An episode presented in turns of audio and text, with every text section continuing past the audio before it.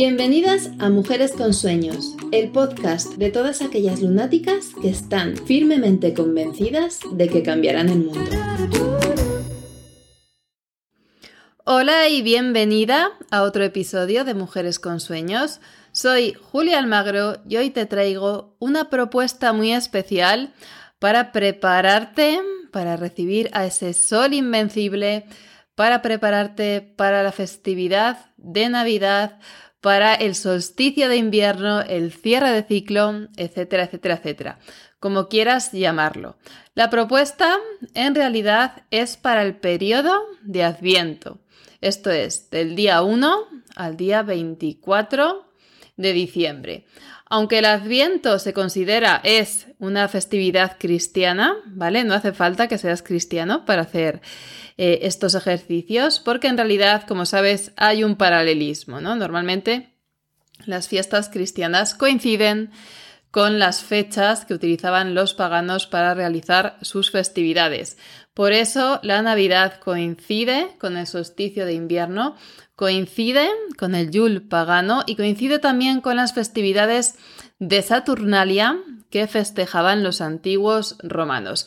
En cualquier caso, es un periodo festivo, alegre, ¿no? En el momento del año en el que reina la mayor de las oscuridades en el hemisferio norte, se festeja el retorno de la luz, ese sol invencible que a partir del solsticio de invierno comienza a recuperar minutos cada día, ¿no? Es esa promesa de la luz que está por llegar, lo que en realidad celebramos. Por eso, eh, pues eso, encontramos ese paralelismo entre la festividad cristiana y las festividades anteriores, ¿no? Paganas.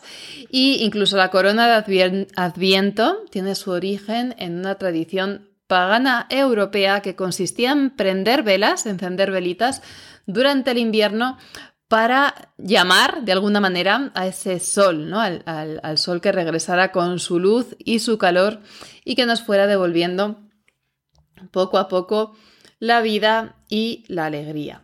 Por tanto, las ideas que te voy a dar eh, las puedes llevar a cabo eh, a partir de, mm, eh, del 1 de diciembre, ¿vale? Pero bueno, eh, está bien que te vayas preparando y, que te vayas mentalizando para que no te pille el toro y vivas el adviento de una manera especial. Tengo varias propuestas, ¿vale? La primera es realizar una acción diaria. Es cierto que seguro que te has comido las chocolatinas de los calendarios de Adviento. Todos lo hemos hecho, todas lo hemos hecho. Mi hijo ya tiene su calendario de Adviento, siempre se los regalan con antelación y están ahí los chocolates esperando, que le cuesta un montón aguantarse. Yo he visto, he recibido invitaciones hasta para calendarios de Adviento de maquillaje, que me he tenido que contener para no, no suscribirme. Pero mi propuesta es gratuita, ¿vale? No te, vas, no te, vas, a tener que gastar ni un duro para llevar a cabo eh, este, este, calendario especial de Adviento que te, que te voy a sugerir. La idea es que consigas un bote, ¿vale? Puede ser un bote de cristal con una tapa o cualquier bote que encuentres en el chino más cercano que puedas abrir y cerrar, eso sí. Incluso puede ser un bote de garbanzos en conserva judías en conserva que lo guardes, ¿no? Lo limpias y lo guardes y lo utilizas para este fin. En ese bote, cada día vas a ir metiendo algo, ¿vale? ¿Qué vas a meter? Pues la idea es que metas frases inspiradoras, una por día. El día 1 metes la primera de diciembre, el día 2 la segunda, el día 3 la tercera, etc. Pueden ser citas célebres que te inspiren, que te gusten, que te pongan de buen humor, etc.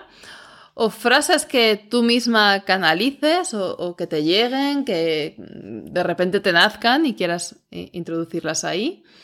O trocitos de canciones o incluso canciones, ¿no? Canciones que te devuelven esa alegría, esa luz, esa vida que, nos va a llegar también con el solsticio de invierno, etcétera.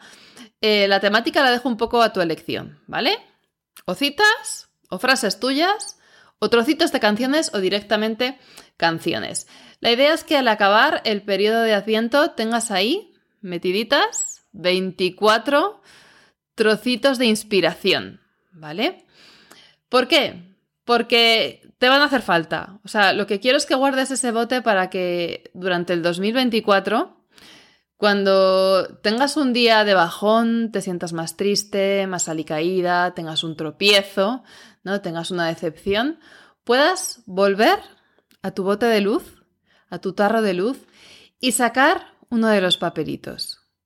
¿Vale? Esa frase, yo estoy segura de que la frase que metiste en el periodo de Adviento te llegará en el momento adecuado, el mejor momento, ese momento en el que la necesitas. La meterás allí durante el mes de diciembre, pero la sacarás cuando haga falta. Quizás sea en marzo, en julio, o en agosto, no sabemos, ¿vale? El caso es que puedas recurrir a, esas frases los días que las necesitas, ¿vale? Si son canciones, pues directamente eh, sacas la canción y luego la pones a todo volumen y te, eh, desgañitas cantándola o la bailas con todas tus fuerzas, no toda tu energía, pero el caso es, es que ese tarro o ese bote de luz tenga el poder de transmutar tu energía cada día del, del año siguiente que lo necesites, ¿vale? Espero que te guste la idea.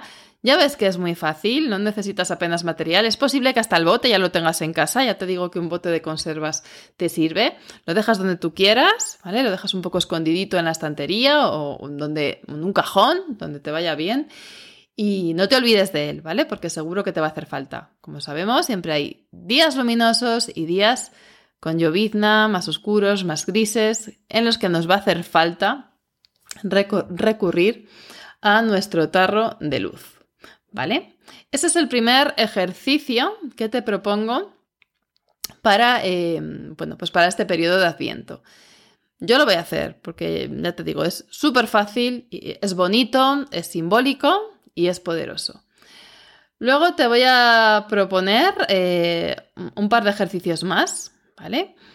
Estos no tienes por qué hacerlos todos los días, obviamente, son para que los hagas a lo largo del periodo de Adviento, entre el 1 y el 24 de diciembre. Pero em, bueno, con, hacerlos una vez es suficiente. El día que tengas más tiempo, el día que te apetezca, puedes ponerte con ello. El primero se trata de un mapa eh, de triunfos y de desafíos.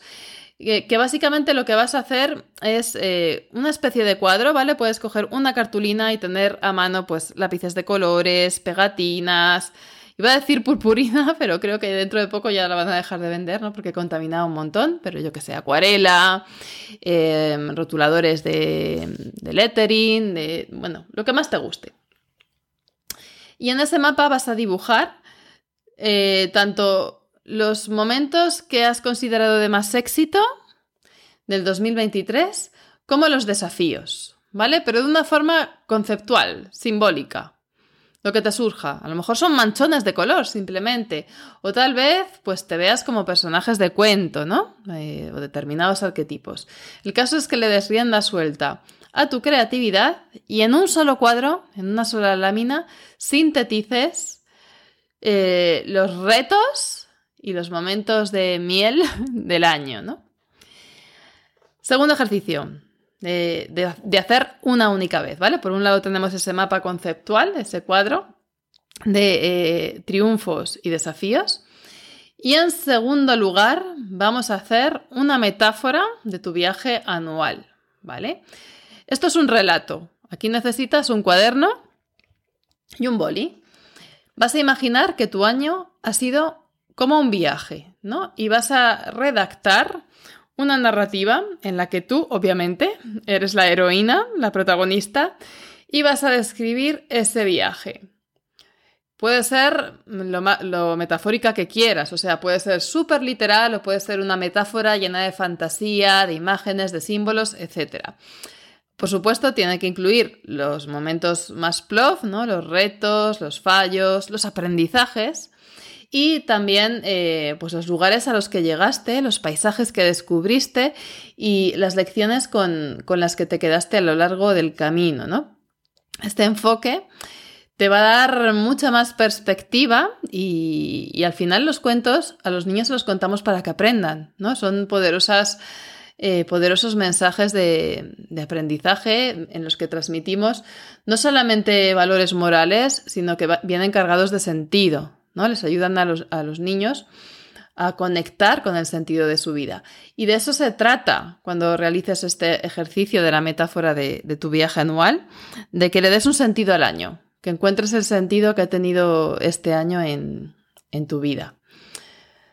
Al final ves que las propuestas no son nada difíciles, que están muy a tu alcance, te van a ayudar un montón a, prepararte para el, año que viene, para esa etapa del solsticio, ¿no? Para vivir el adviento con más conciencia, porque parece que llegan las vacaciones de Navidad y todo lo que tenemos en mente es gastar, gastar, gastar, ¿no? Comer, eh, comprar decoración de Navidad, comprar regalos, comprar lotería, ¿no? Todo es gasto, gasto, gasto. Por eso quería aportar algo que no te supusiera ningún gasto, o sea, tres ejercicios que mm, fueran prácticamente eh, gratuitos para ti, porque los puedes hacer con el material que tienes en casa, y que supusieran un, antes y un después, ¿no? En, este cierre de ciclo.